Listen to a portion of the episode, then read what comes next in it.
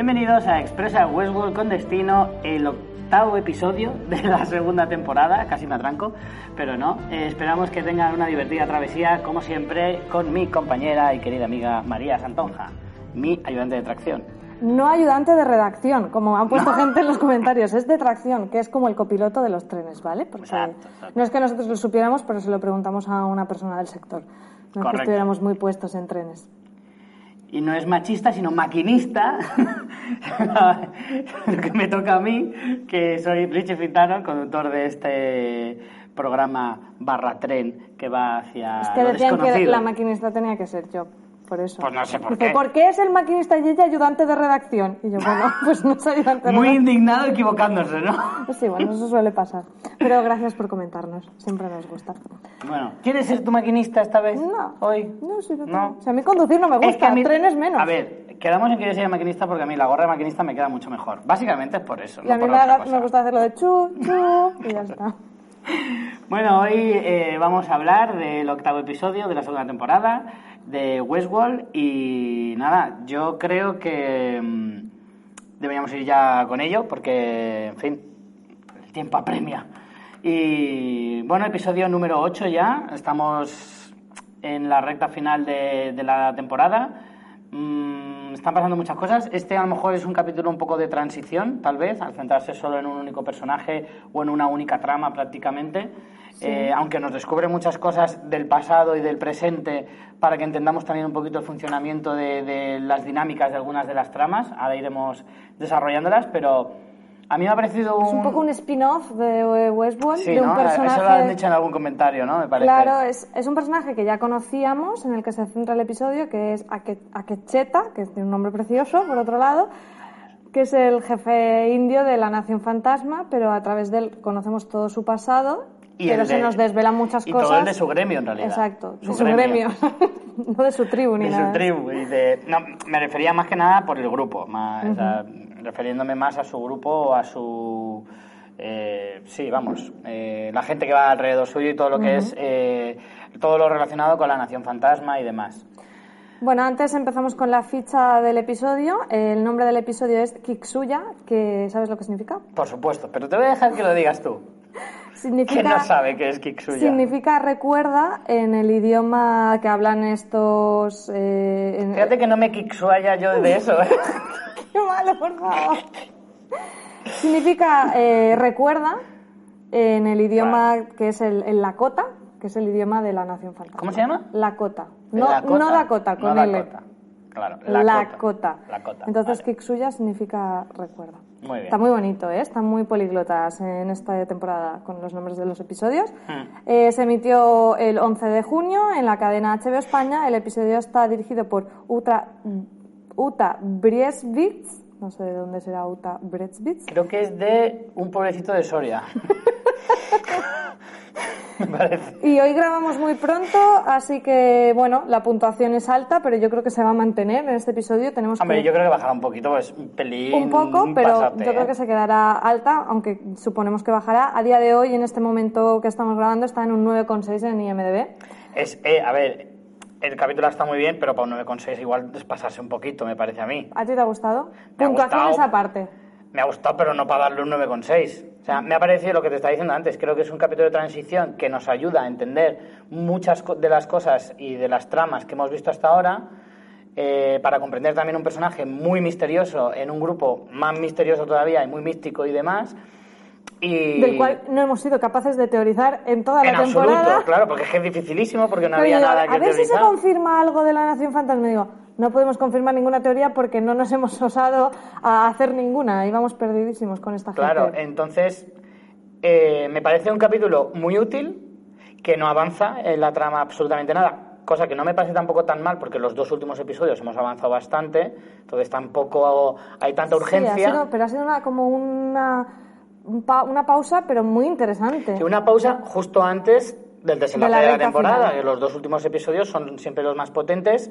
eh, siempre, quiero decir, la temporada pasada. O sea, hasta Siempre, ahora, en toda la tradicionalmente, historia de Westworld ha sido así. tradicionalmente ha sido así. Pero bueno, que yo siempre pienso que cuando son estos capítulos centrados en un único personaje, es muy difícil encajar eso dentro de la temporada. Porque muchas veces si eliges mal el momento, la temporada se te hace un poco más larga o te corta en un momento de mucha tensión dentro de la temporada en la que hay que descubrir muchas cosas o a lo mejor el personaje que escoges además no es interesante. Pues creo que todas estas eh, salvedades las has sabido llevar bien eh, al escoger el personaje, el momento y lo que te quieren contar. Entonces, a mí, en, en definitiva, el episodio me ha gustado y me parece bastante útil. Pero no para darle un 9,6. Vale, bien. Pues a, mí, si, si a mí la nota numérica es pura anécdota, a mí no me gustan los, Los la- las an- análisis cuantitativos, hay que hacerlos Por eso cualitativos. suspendía matemáticas. También. No suspendía, ¿vale? Pero sacaba peor nota, porque las notas son una mierda. Claro. Bueno. Porque son con números. Exacto. Eh, a mí me ha gustado mucho. Eh, yo no, no sabía, porque antes de ver el episodio intento no leer nada, luego ya pues me, me meto en el mundo de Reddit y allí me pierdo horas y horas. No sabía que iban a dedicárselo a este personaje y me ha gustado mucho. Me ha gustado mucho ese fondo de la historia de amor que te cuentan, que al final me parece que es un paralelismo el personaje y la vivencia de Akecheta con Maeve, que tiene una pequeña parte de este episodio, muy pequeña, pero importante porque al final estamos viendo como unas historias un poco en paralelo, porque la motivación de ambos personajes es salir, pero siempre recuperando a su ser más querido, en el caso de Maeve a su hija y en el caso de Akecheta a, a su amada, su esposa. Bueno, no sé si estaban casados o no, ni cómo es el tema matrimonial en la tribu esta, pero bueno Su querida. a su mujer y, y me parece muy guay esa correlación que se hacen ambos y que precisamente eh, la historia esté vertebrada como una narración de Akecheta a la hija de Maeve, ¿no? contándoselo es, es a, a- a través de los flashbacks que vemos, pero porque es esa historia que le está explicando de que en realidad no les atacaba, sino que les protegía. Y si te das cuenta, en realidad toda la temporada habla mucho de todo esto, ¿no? Del amor y con todo el tema de Maeve. Y viendo el episodio estábamos comentando en casa que, que tiene un punto interestelar, ¿no? Con el tema de el amor es lo que hace que todo siga y se mueva y avance y, y la vida, ¿no? Al final, en Hollywood Es parece muy... como que Jonathan es- Nolan es muy moñis, en verdad. Hombre, yo creo que es que recurrir al amor es como el comodín, ¿sabes? Es como el as de bastos en toda la historia de Hollywood. Es como si al final todo se puede jus- justificar porque lo has hecho por amor. Siempre encaja. Te siempre queda por bien. dentro. ¿No crees que es siempre- porque ellos lo sientan? Piensa que esta, esta serie, sus creadores son además matrimonio. Lisa Joy y Jonathan Nolan y nos cuentan una preciosa historia de amor. Yo me imagino a Jonathan Nolan diciéndole todo a su mujer, no, lo hice por amor. O sea, no has doblado la ropa, ya, por amor. No has recogido la vajilla, por amor, cariño. Todo lo puede el amor. No, eso lo has, entendido. Voy a usar yo en casa, mal. a ver qué tal me Muy funciona. mal lo has entendido. Pero yo me refiero a que, joder, no lo digo por Jonathan Nolan en este caso o Lisa Joy, me refiero a que generalmente, eh, por muy que has puesto el ejemplo de, sí. de Interstellar, cualquier historia, siempre que diga no es por amor, ya funciona. Todas las historias. Siempre se mete alguna cosa porque al final es como las de bastos, es como siempre funciona, Aquí, siempre te va a dar o lo, ha hecho, o lo ha hecho Ford o es por amor. Exacto. Así, eso es el resumen de Westworld. Exacto. Bueno, pues eso. En definitiva, a mí me ha gustado bastante el episodio. Vamos ya a ir un poco... Eh, pero eh, que me ha tocado la patatita, eh, también te lo digo. Ah, Eh, no, es ahora, bonito. ahora ibas de tío duro, pues ahora te, te aguantas y te quedas con esa imagen. Eh, vamos a hacer un poco una excepción en este episodio. En vez de ir analizando por tramas, como prácticamente tenemos una trama única, vamos a ir cronológicamente, que creo que va a ser más sencillo. Mm. Eh, sí que es verdad que se van eh, viendo las, las tramas del presente y la historia que nos cuenta Quecheta de todo su recorrido vital, que transcurre en 40 años o 50 años. Eso- Sí, se supone. Eso supone que en un montón de tiempo, pero bueno. Claro, porque no, no recuerdo bien. ¿Cuándo murió Arnold?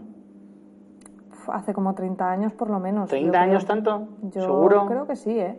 Hombre, se supone Claro, fue que antes eran de abrir el menos- parque, ¿no? Claro, se supone que eran de la misma quinta, más o menos él y Ford, y Ford está ya machuchito. Mm. No, sí que puede ser que. lo- eso no lo recuerdo tanto. De la 30 primera temporada 40 decía. años, sí. No sé si fue, claro, a la hora de abrir el parque, que es en lo que Arnold estaba en contra. eh, si era por eso, por lo que al final decide darse él mismo el toque de gracia. Mm. No me acuerdo. Pero bueno.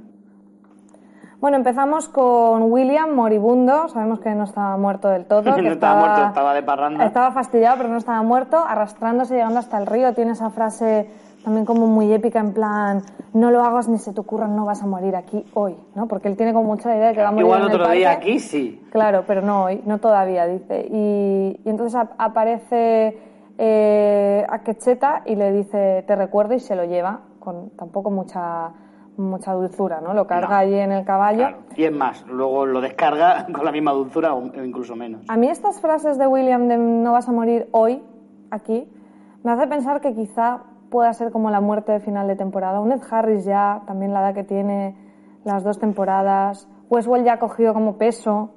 Y que jueguen con la amenaza de la muerte, pueden hacer la jugada de, ah, no está muerto, pero es que al final de la temporada el gran giro puede ser la muerte de William. Puede ser, porque en realidad ese fue el giro de la primera temporada con Anthony Hopkins y además siempre tienes la opción de volver a sacarlo, como están haciendo con, con Ford. Eh, no me extrañaría, no me parece mala, mala teoría tirada, está bien tirada. Que muera al final de la última temporada. Sí. ¿La apuntamos como teoría? Venga, Venga, tuya, va, va, me la tuya. apunto.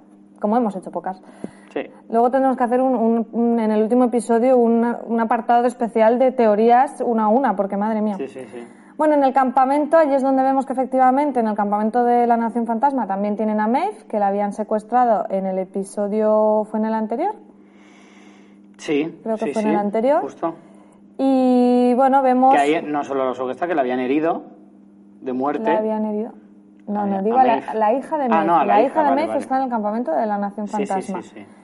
Y bueno, vemos que hay un. El primero de los flashbacks es precisamente eh, la hija de Maeve con Maeve con una piedra con el símbolo del laberinto, enseñándoselo a su madre, a Maeve, diciendo que se lo ha dado el fantasma.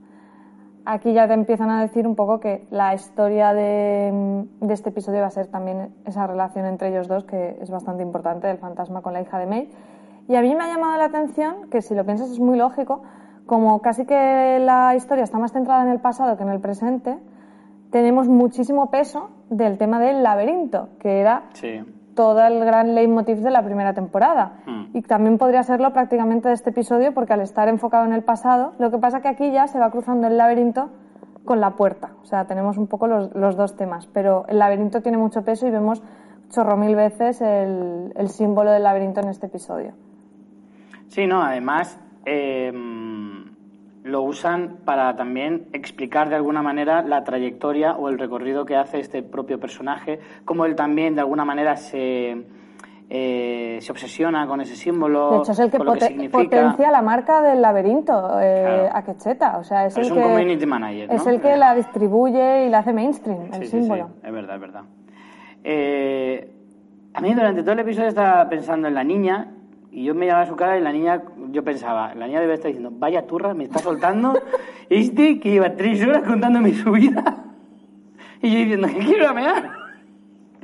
Pero es verdad, tío, esa tía dice, y entonces vi a mi mujer y con esos ojos tan bonitos y la otra, que sí, pesado. Pero claro, Tú siempre ves las cosas y haces la versión alternativa de cachondeo, ¿no? Claro.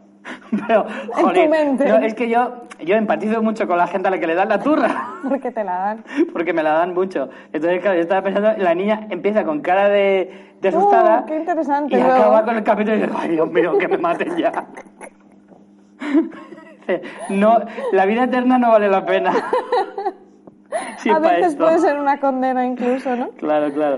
Eh, Pero, pero bueno, aún así, la tía ahí aguanta ahí como una campeona. Aguanta el tirón. Sí, sí, sí.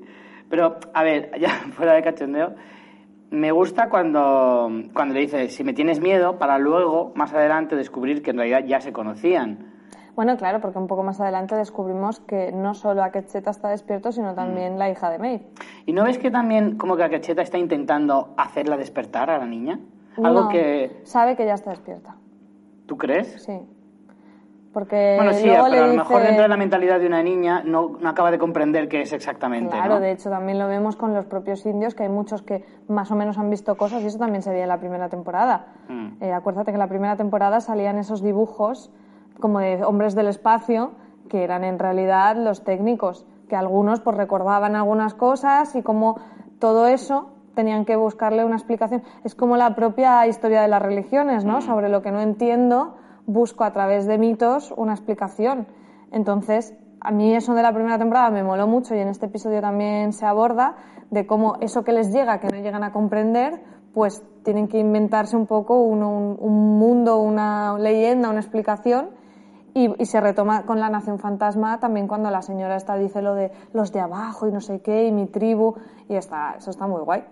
Mm. Claro, lo que tú dices, una niña pues lo puede estar viendo, pero no, no le da explicación. Dice, yo me acuerdo de cosas, cosas que me han pasado, chungas de la hostia, pero de ahí a llegar a, no, es que soy un robot, que estoy en un parque de atracciones y me he despertado, pues claro, Hay un cacho, hay que tener mucha inventiva para llegar a esa conclusión. desde luego.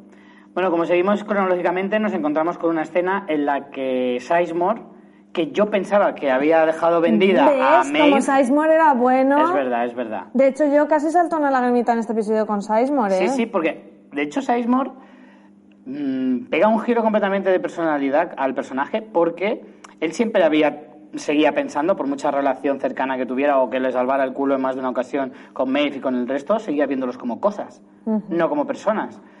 Y en este capítulo demuestra que por una vez sí que ya empieza a tener un apego eh, emocional con Maeve, ya no la considera una obra suya, sino que ya la considera otra cosa. Sí, la considero un ser. Es que, claro, él tenía, lo, lo has explicado muy bien, ¿no?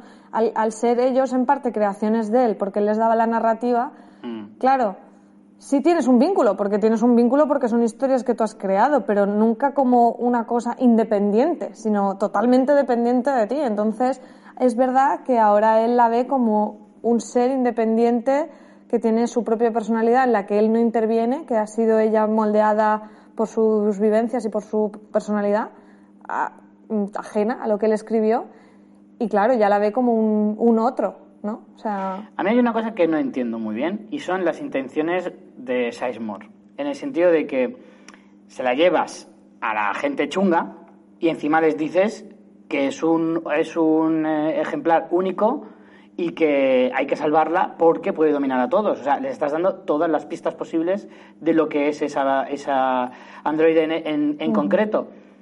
Yo entiendo que efectivamente la quiere salvar, pero si le das tanta información al resto, es lógico que reaccionen como reaccionan. Es decir, hostia, pues entonces no la quiero salvar, simplemente quiero saber por qué ella es especial para ver si hay más como ella y así sé cómo combatirles. claro, pero es que a lo mejor si no les dice eso, la liquidan y punto, ¿sabes? Tiene que darles un motivo por el que valga la pena salvarla. Y como más adelante dicen, es, es la única que tiene como permisos de administrador Sí. del sistema. Entonces, Muy Windows eso, ¿eh? Cuando dice lo del administrador, yo digo, madre mía, de aquí a nada sale el clip y dice, ¿puedo ayudarte en algo?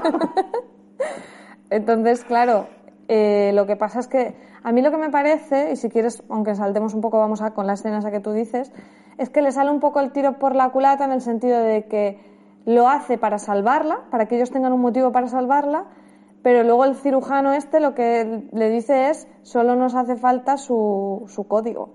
Entonces, como mierda, mm, no había pensado eso, Claro. ¿sabes? O sea, que, que sí lo hace por eso, pero luego la está poniendo en peligro porque realmente a, ella en sí como conjunto no la necesita. Yo creo que en los próximos episodios vamos a ver cómo Sizemore le va a salvar.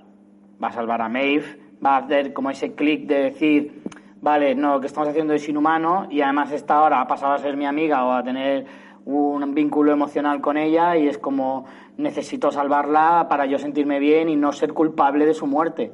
Yo creo que en los próximos episodios vamos a ver cómo Sizemore la va a salvar seguro. Va, a hacer, va a ayudarla a escapar, básicamente.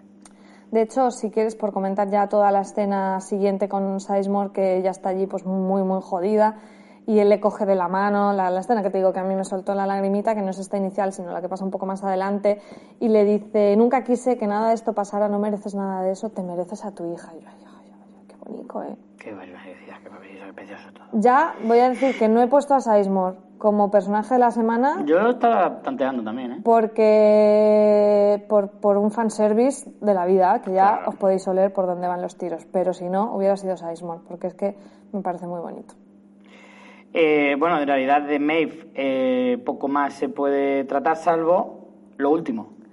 De Sí. la última escena prácticamente sí, también. al final nos hemos saltado totalmente lo de ir Sí, cronológicamente, pero, vamos con yo- ello si quieres. No, yo lo dejaría por el Ah, final, vale. porque tiene más que ver con la... O sea, Con tiene mucho cierre. que ver con el cierre de la historia de, de Akecheta. Vale. Sí, Akecheta, lo he dicho bien. Y, y casi que prefiero que lo, que lo comentemos luego. Vale. Volvamos otra vez al, al mundo, a la Nación Fantasma y... eh, Sí, en las escenas siguientes lo que te digo yo de que sí que la niña está despierta porque lo dicen. Mm. Él le dice eh, que recuerdas todas las vidas que has vivido, ¿verdad? mm, estás despierta, además me parece que utiliza incluso el término despierta, que ya lo, no lo pusimos como teoría, pero me acuerdo que lo comentamos aquí porque cuando ella estaba haciendo esas historias con los muñecos, cuando llega Maeve, lo que está contando se parece demasiado a, a cosas que ella ha vivido. Entonces, bueno, a veces los niños, incluso con, es muy típico, ¿no? Con traumas, los psicólogos que intentan que los niños expresen lo que les ha pasado a través del juego porque no son capaces de explicar su vivencia tal mm. cual. Entonces es como muy, un poco cliché incluso del tema de, de los niños expresando traumas a través de muñecos. Yo decía, tío, es que no puede ser casualidad que lo que cuenta sea unos malos vinieron y nos llevaron y no sé qué. Claro, claro, Entonces eso ya te da un poco la pista de de que si eso en el bucle en el que está todavía no ha pasado es porque se acuerda de todas las historias pasadas, que, es eso, no lo comprende, pero acordarse si se acuerda. Hmm. Mira, ahora si te parece vamos a hacer como una especie de, seguimiento al recorrido que hace Quecheta desde que, eh, digamos, entre comillas, despierta o empieza a despertar.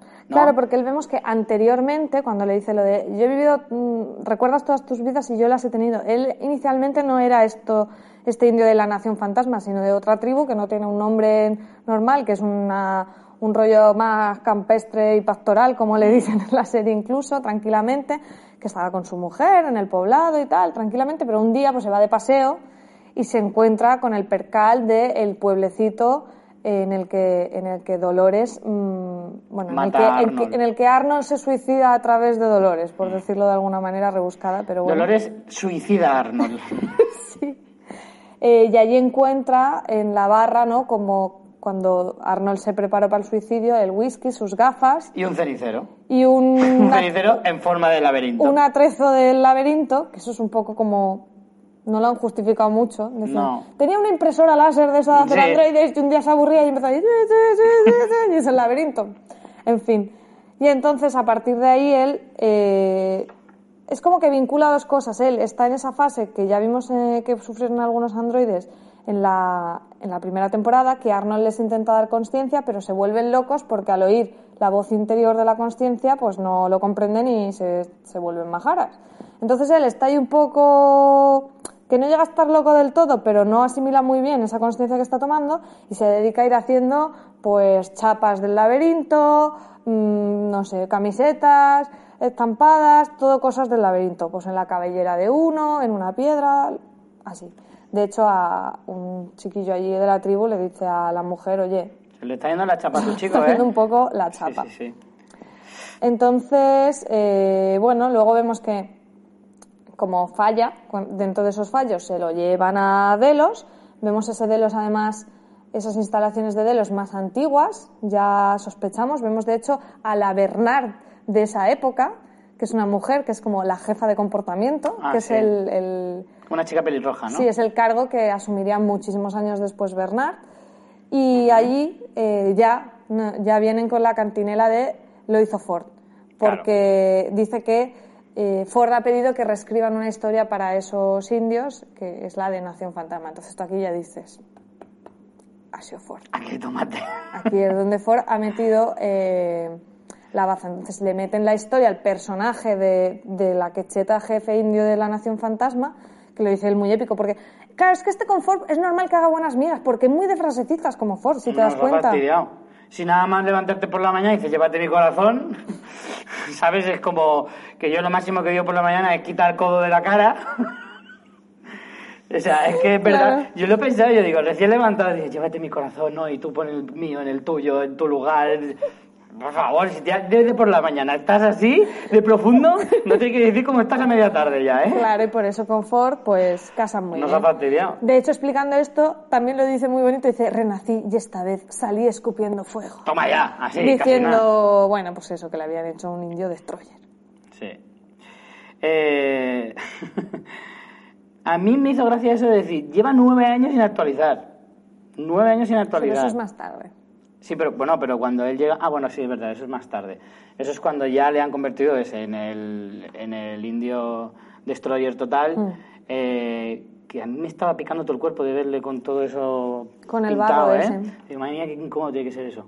Y bueno, tenemos que recordar a este personaje que de hecho a posteriori también lo, ve, bueno, lo vemos en el flashback de presentación a, a Logan Delos va eh, Ángela y va este. Lo que pasa es que como va vestido de señor, pues no lo reconocemos. Ah, va este también. Claro, el, el- el- el- indio que va con Ángela a la presentación es este. Ah, pues Yo tampoco lo había pillado, me lo tuvieron que decir. Eso ya no me acuerdo. Y tanto. luego también es el de la presentación de la nueva narrativa para Ford, no sé qué, también ponen a este. Que de hecho eso explicaría por qué Ford dijo, no, no, eso no me interesa, porque ya tenía un plan. Claro. ¿Te acuerdas en la primera temporada? sí, que sí dice, ¿no te ha gustado nada de todo esto? Que le dice Sizemore. Y él dice, ¿esas botas de qué talla son? ¿Te Mm. acuerdas? Y que se las pone. Vale, pues vamos a, si te parece, eh, seguir los pasos, eh, como te decía, vamos a ir siguiendo los pasos de, de Akecheta y llegamos a un punto clave del episodio y es que él se va un escenario maravilloso Joder, con qué esas planazos, dunas. qué Hostia, ¿no pensaste? Digo, hostia, se está yendo al Raj con las dunas. Ah, Porque no, las no. dunas no son muy del oeste tampoco. Pues no está mucho en el oeste, en el Far West, pero... Yo a mí me parece que las dunas así, tan arenosas y tan igual, o sea, el desierto típico del oeste es este árido, duro, Hombre, lo que, sabe- seco, pero... lo que sabemos es que él muchas veces eh, traspasa límites eh, de, de los territorios. Después, posteriormente, lo dice. dice Además, habla mucho de, de cómo él, como con sus- su despertar interior, dice, sentía a los que no tenía permiso para herir. ¿No? Sí, como diciendo que él notaba la presencia de los humanos, es una cuestión de código. Y también más adelante dice, sentía que llegué a lugares donde se suponía que no debía ir. O sea, eso entendemos que los landroides, lógicamente, tendrán una codificación para que eh, se muevan por la zona que les toca, para que no te encuentres allí uno para aquí Es para que allá. yo, de hecho, te Y diría- se- eso se lo consigue, como decir, lo nota, nota que está ahí, pero como está despierto, dice, me, me lo paso por el forro, básicamente. claro, evidentemente. que hace. Eso sí, la seguridad de huevo es maravillosa, ¿eh? Ahí Ah, cada sí. uno pasa por donde le sale las narices. sí, es verdad. Es cuando te ponen el, el cordón ese rojo de terciopelo, por aquí no se puede pasar. Ah, bueno, si hay un cordón, pues ya, ni aunque me empuje un tsunami, paso yo por aquí. Pero al final, Sí, pues, o la seguridad de Westworld viene a ser un poco así, porque al final cada uno va pasando de un lado a otro cuando le da la gana. De hecho, es que yo mm, creo que efectivamente, eh, claro, a Logan lo dejamos en bolingas, dándose un paseo en caballo hasta, hasta que el caballo decida morirse, Mm, como hemos visto en este episodio. sí. A lo mejor efectivamente se ha salido de Westworld, ha llegado al RAG, y, y- pero solo se ha quedado O en... zonas fronterizas, seguramente no Claro. estén pegados, pegados si allá, él mismo zonas dice muertas. en estas zonas no debería estar, es porque Claro. se ha salido de Westworld. sí, sí, de Westworld Yo se ha entiendo salido. que eso es el RAG. Yo no sé si es el rajo, es unas áreas intermedias que hay para que no esté, porque si no quedaría un poco raro, ¿no? Aquí una casica de vaqueros y aquí, ¿sabes? Hombre, Habrá que zonas. hay kilómetros entre una Por casa y la frontera y la Eso frontera es. y la siguiente casa ya del otro territorio. Pero bueno, vamos a lo importante y es que está allí mi querido Logan Delos, que está el Sí. pobre con una insolación diciendo un montón de ¿Paridas? tonterías, pero no tanto, porque él lo que habla es de una salida, dónde está la salida, dónde está la puerta, y dice, este es el mundo equivocado. Hmm. Y ahí ya no le está gustando ya tanto Westworld como le gustaba al principio a. No, no.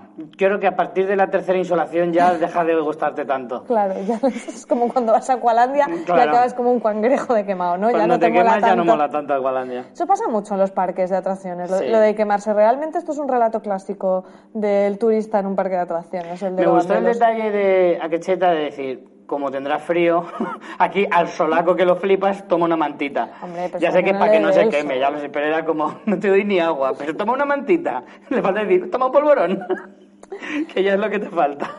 Y bueno, lo que pasa es que Akechita se queda con ese discurso de Logan de mm, hay una puerta, una salida y este es el mundo equivocado. Y eso a él, igual que hablábamos de que la niña no entiende lo que le pasa, eso a él le hace decir, bueno, esto puede tener el sentido de las cosas que yo estoy notando, ¿no? Eh, entonces vuelve al pueblo, bueno, él, él vuelve al- a su pueblo original un día por, no sé si por casualidad, una de esas misiones, y al ver a su mujer, a la que era su mujer en, la- en su historia antigua, la reconoce y ya como que chu, chu, chu, empieza a cuadrarle toda la información, ¿no? Claro, es como ya el- la clave definitiva para darse cuenta de que efectivamente está despierto del todo. Es como, a mí esa chica me suena de algo y es porque la he, la he tenido como, como el amor de mi vida en otra vida. Claro. Entonces, yo creo que es justo ahí donde ya hace clic del todo. Lo de antes era solo sospechar, de decir, Claro. oye, aquí algo está pasando raro, ¿vale? Pero justo cuando llega ahí, es. a ese punto es cuando ya dice, vale, ya sé dónde estoy, ya sé lo que quiero y ya sé lo que tengo que hacer y a dónde ir. Y lo que hace es intentar buscar a Logan, que lo había dejado ahí con la mantita, pero claro, ya no está. Y lo que hace es pues andar, andar, andar hasta, como decía, sitios que sentía prohibidos y llega a ese lugar que le mostró el William de joven a Dolores, más o menos en el estado Claro, ese de es el construcción. Valle de Allende se entiende con ese arma misteriosa. Él habla de que es una puerta. Entendemos que también él puede hablar de una puerta o un algo porque él ve que es algo totalmente ajeno y diferente a su mundo. Entonces, bueno, tiene cierto sentido. ¿Y no crees, esto no sé si llega a ser una, una teoría, pero ¿no crees que como unos lo llaman un arma y otros lo llaman una puerta, que a lo mejor sean lo mismo? Es decir, es la puerta por, el, por la que podrían salir todos los androides y ellos mismos como armas. Y, o sea, y de- decir que la puerta es el arma. ¿Por qué? Porque la- las Para la balas, por así ¿no? decirle, son los androides. Sí, no existe un arma como tal. La polisemia. No es, tiene. no es un láser mágico que puede destruir el mundo, sino puede que ser. es más, metafórico que, que físico. Sí, podría, podría ser.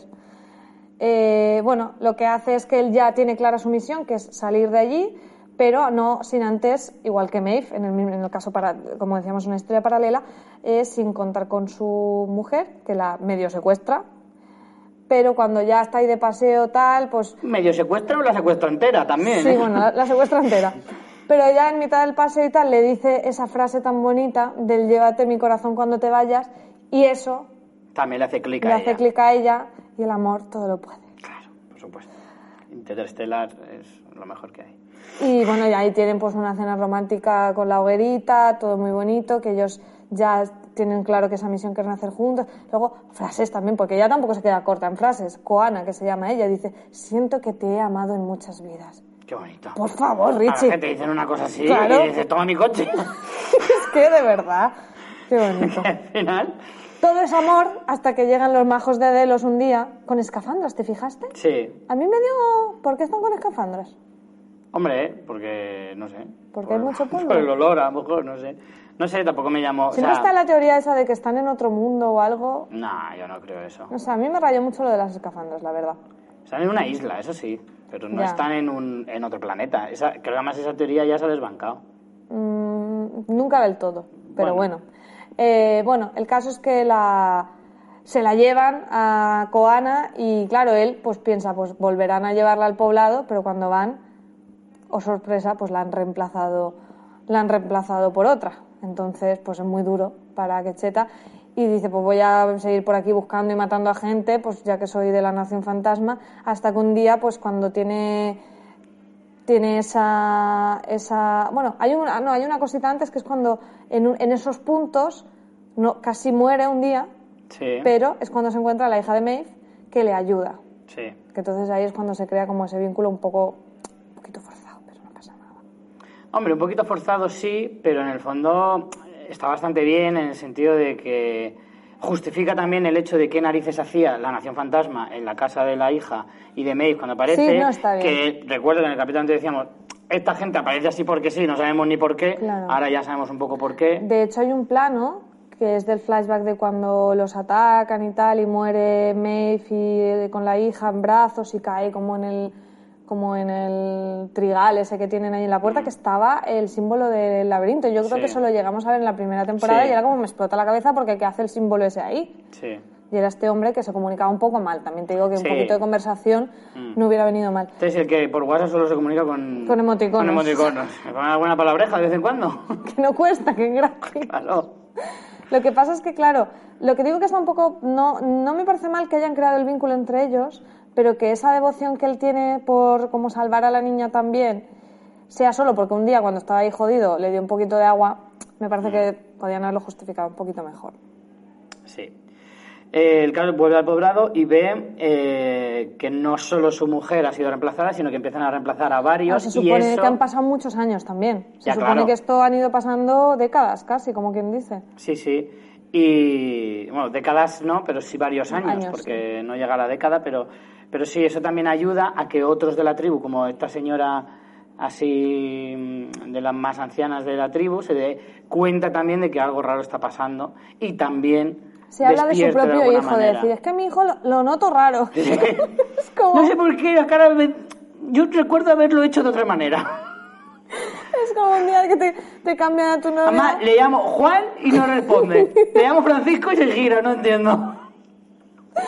Sí, sí, es, tiene un punto gracioso, pero a la vez muy triste, ¿eh? Porque, Sí, jolín, sí, sí. cuando lo piensas... Y es como cuando hablan de esos mitos de los que hablábamos antes y él ahí ya también se le enciende la bombilla y también suelta otra frase de esas de, de la había buscado en todos los sitios a mi amada menos más allá de la muerte. ¿Qué dices? De verdad. A mí hay una cosa que me raya que dicen, vienen de abajo. Claro, porque acuérdate que las instalaciones de Delo son subterráneas. Sí, pero... El, bueno, sí, vale, el laboratorio sí, claro. Es que yo estaba pensando en el, en el supercuartel general ese que estaba en Claro, pero en yo creo colina. que allí no los llevan pero- para reparaciones y tal. Yo creo que irán a los laboratorios más cercanos para cosas así más Mm. pequeñas y allí es donde crean. Hombre, un fallo a lo mejor, pues el departamento de comportamiento, pues sí que está allí, pero para, para más el apuñalamiento y disparo habitual, pues tendrán los puntos esos cercanos. Aparte que ellos los han visto también seguramente cuando van a recogerlos, que los ponen en modo avión, porque ellos llegan en, en los, los mini jeeps estos sin puertas. Mm. Entonces, tienen que verlos. en o sea, les tiene que quedar alguna. Bueno, lo que hemos hablado, que se les queda. Sí. Y esta es la parte que tú comentabas que te molaba, que dicen que es la versión Alpha 2 y que no se había actualizado en una década. Eso me pareció curioso, pero también te desvela mucho sobre el funcionamiento de ellos, ¿no? Los que despiertan. Claro, es que yo luego pensé que me acordaba de que en la primera temporada, en los primeros episodios, hablaban de una partida de androides que con una nueva actualización había habido errores y eran precisamente estos que habían reaccionado, que eran como 100 o 200, una cosa sí, así. era lo de habían las- reaccionado. Lo de los. mm, no recuerdo cómo se llamaba, pero le llamaban como los. Bueno, lo que al final despertaba la memoria. Era esa actualización, eso es la- lo de la primera temporada, era esa actualización que era para que fueran perfeccionando su, sus narrativas, su comportamiento, Sí. tenían como algo de recuerdo para poder ir, claro, lo que hemos hablado muchas veces, sin recuerdo no hay aprendizaje. Y a partir de ahí es cuando Dolores despierta, de hecho. Claro, no sabemos si aquí fue cuando los actualizaron o qué. Yo entiendo que a este en realidad o despierta porque sí o cuando lo cambian a Nación Fantasma, que es lo que pide Ford, la casualidad. Es cuando le mete ahí la mano. Nueve años atrás, se supone. Claro, cuando, cuando él pasa de tribu pastoral a jefe Asesino indio asesino de la Nación Fantasma, eso, ese cambio de narrativa de ese, de, para ese, lo pide Ford. Solo Sí. sabemos eso, pero podemos deducir que es en el- ese cambio cuando él... El contraste de las dos vidas es lo que a él le hace despertar de alguna manera, ¿no? Y el hecho de no actualizarse durante tanto tiempo, eh, lo que tú dices, acaba generando recuerdos, acaba generando vínculos también con el resto de personas y él acaba descubriendo di- distintas cosas respecto a sus vidas pasadas y entonces al no actualizarse, no renovarse esa mente, pues él va acumulando y por eso le hace despertar. Si eso más o menos queda, queda claro. Pero bueno, asistimos también a un momento bastante interesante que es cuando él se pega un voltio ahí por las instalaciones ¿Te hasta que encuentra está- el almacén. Pero te fijaste que, es- bueno, ya se nota que es un de los más antiguos, lo- los trajes que llevan, la ropa, la camilla, está un poco diferente, pero cuando hay una vez que va por ahí por los pasillos y se ve el logo antiguo de Westworld, ¿te acuerdas? Sí, sí, sí, sí, sí. Sí, porque me fijé y digo, ostras, me parece un poco raro el símbolo ese. Pero sí, efectivamente, es porque esto pasó también hace unos cuantos años. Claro. En ese sentido. Todo esto, recordemos, está narrado por el propio Claro. Y la pobre Y chiquilla, la pobre chiquilla ahí ya, que ya ha crecido y todo, pasó un androide, tiene como 10 años más. Entonces está 10 años sin actualizar. Y yo llevo muchos años actualizándome con la torre que me estás metiendo. Pero bueno, al fin. Llega al, al almacén de cuerpos, decíamos, Sí. y allí la encuentra, pero claro, no lo responde muy triste la escena esa. Sí, eso sí, la verdad, porque además es como, primero tiene como un gesto de alegría de, hostia, te he encontrado, pero luego descubre que efectivamente es Una nada. vacía. Es, es, claro, es, está vacía completamente y que no, y que además, yo me imagino que en ese momento pienso, ostras, ¿y ahora qué hago? Porque yo no sé qué hacer con esto, es como, es un cuerpo muerto, no, no, Sí, es- no está sé qué muerta, hacer. la entiende como muerta aunque esté ahí erguida, pero está muerta. Claro. A mí lo que me gustó mucho es que, que contrapone mucho a Quecheta también a, a- Dolores en este punto, porque él cuando ve a todos los demás, no solo a su mujer, sino a todos los demás que hay en ese almacén, se da cuenta de que lo que él ha vivido lo ha vivido muchos otros androides con la pérdida de esas personas, siendo conscientes o no siendo porque no se acuerdan, pero aún así que es muy duro y él dice eso de todos estábamos unidos, en plan que había como dos bandos, los vivos y los condenados. Mm. Y me parece muy bonito porque es en ese momento cuando él cambia su misión, como le dirá posteriormente a Ford, y lo que quiere es que todos despierten. ¿Qué es lo que hace Dolores? Pero Dolores en un modo clasista de, pues tú sí, pues tú no, pues tú me caes gordo, ¿sabes? Y él no, él lo que quiere es que despierten todos y, y la, li- como la liberación de los androides. Entonces, como que mola mucho. ¿Ves? Es que este sí que le veo más como un revolucionario. Sin embargo, yo lo te decía en episodios anteriores, eh, Dolores no es una revolucionaria. Lo- Dolores yo creo que más le mueve incluso la venganza que, que la propia revolución o la liberación de los androides como raza y tal y cual. Que a lo mejor Maeve sí que va a tirar un poquito más por ese rollo y, y no por el de Dolores. Pero, o sea, como mucho más comprometido y, y demás, pero... Eh, a, a Quecheta sí que le veo más como un libertario, un liberador o alguien que sí que, un líder al que se podría seguir. Y lo que pasa es que, claro, también como él es muy particular dentro de su tribu y su forma de pensar y demás, Claro, pues igual es más difícil podría ser más explícito que ir dibujando laberintitos por ahí. Claro, no sé. claro. Bueno, podemos saltar un poco con esto a la noche en la que conoce a, a Ford, que eso ya se supone que es un poco más cercano en el tiempo, aunque Ford no está tan... enve- o sea, ya se ve a, a Anthony Hopkins, pero está ahí que le han hecho un lifting que está muy bien. Yo voy a ir a Westworld también a que me hagan un arreglo. Mm. Y está allí Ford cortando cabelleras y viendo que él tenía la gracia esta de hacer las cabelleras Mm. eh, Que mira que es una buena tarde ahí, ¿eh? Pero es que Cabellera fuera. pintar, Está muy guay porque es como dentro. que cuando es el símbolo de que han visto la luz y entonces los matan porque saben que van a revivir y se hacen como una marca, como una especie de tatuaje de yo soy de este grupo, pero en un sitio en que los humanos no lo vayan a, a ver. Hmm. Por eso cuando en el primer episodio este personaje nuevo de, de Delos, que también no sé si es de comportamiento o cuál, este que tiene la nariz grande, encuentra una cabellera, ve el símbolo de, del laberinto Ah, y se sí. queda súper loco, en plan, ¿esto qué es? Pues ahora entendemos que eso es una cosa que hacían entre ellos como, como eso, como simbología de que estaban despiertos. Que es retorcido, pero mola. Pero el propio Lawrence lo tenía. Lawrence En la primera la temporada, la tenía. primera vez que vemos el tatuaje en una cabellera es a Lawrence que lo descubre el hombre de negro. Bueno, pues a lo mejor está no despierto, estaba pero despierto. medio echándose la siesta. No sé, no sé. Eh, claro, porque eso justifica entonces, esto que estás explicando es por el momento en el que él le corta la cabellera a un amigo suyo, o sea, a Eso uno de su tribu, que además le dice, házmelo. Claro, hazme el tatu. Claro, yo es que eso no lo había entendido. Pues yo digo, es. este, ¿por qué le corta la cabellera si son coligis? Sí, pero porque le dice, mm, como, pónmelo en un lugar que no que ellos Que no, lo vea. vayan a ver. Claro, claro, claro. Y ese es el rollo. Y bueno, luego con el encuentro este de Ford lo que hablan es de, pues eso, de que uno se ha estado observando al otro. Sí. Y explica, él verbaliza, le hace el análisis y verbaliza lo de, bueno, mi objetivo que me dieron era el honor de mi tribu, pero yo ahora tengo otro objetivo que es eh, encontrar la puerta que- y que todo el mundo lo, lo sepa, liberarnos a todos. Y está muy guay, es muy bonito. Mm. Y Ford le dice, bueno, pues mantente ahí quieto, pero que cuando, cuando pase una cosa muy chula que va a pasar, ya vais a full.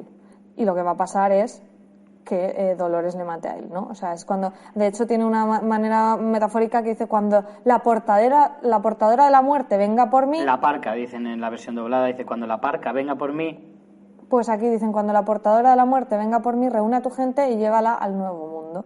O sea, como que Ford estaba detrás de todo esto también un poco. ¡joder, qué sorpresa!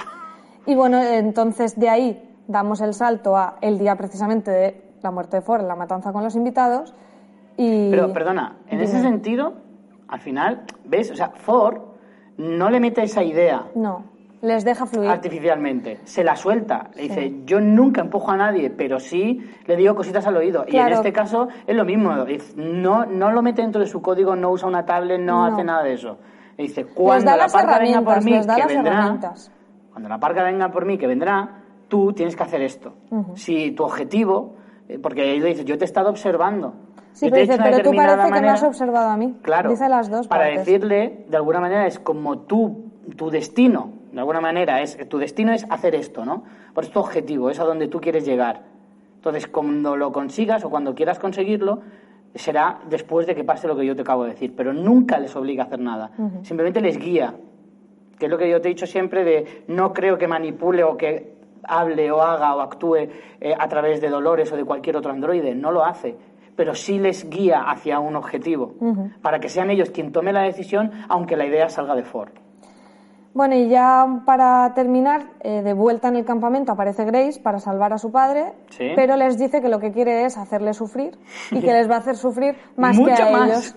Entonces le dejan que se lo lleve. Mm. Ah, bueno, si para eso entonces, sí, claro. Tampoco le cuesta mucho convencerles. No.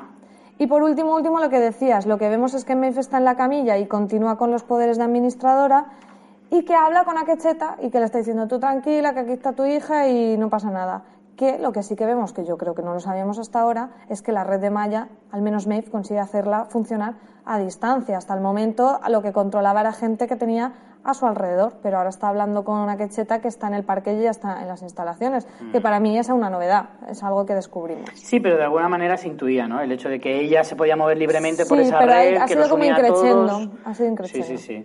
Pero bueno, que más o menos, claro, yo no quería adelantar este punto porque me parece súper importante, porque de alguna manera convierte a, a, Maeve en la general de todo. Sí, en la más Es la que más guía a todo el mundo, mucho más que Dolores. Y va a ser la que va a tener más peso, creemos, en el desenlace. Hmm. Bueno, de teorías, como anticipaba hace un momento, pues como de este tema no hemos hecho nada y ha sido un poco un alto en el camino, no tenemos mucho que decir. Impossible. 31 hechas en total, 20...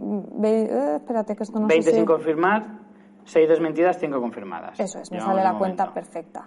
Personajes, el mío no sorprende a nadie, Logandelos no hace nada, solo tener una insolación y hablar y farfullar, pero es que soy tan fan de este personaje que solo por este, por este fanservice de que nos lo hayan puesto, yo lo he elegido.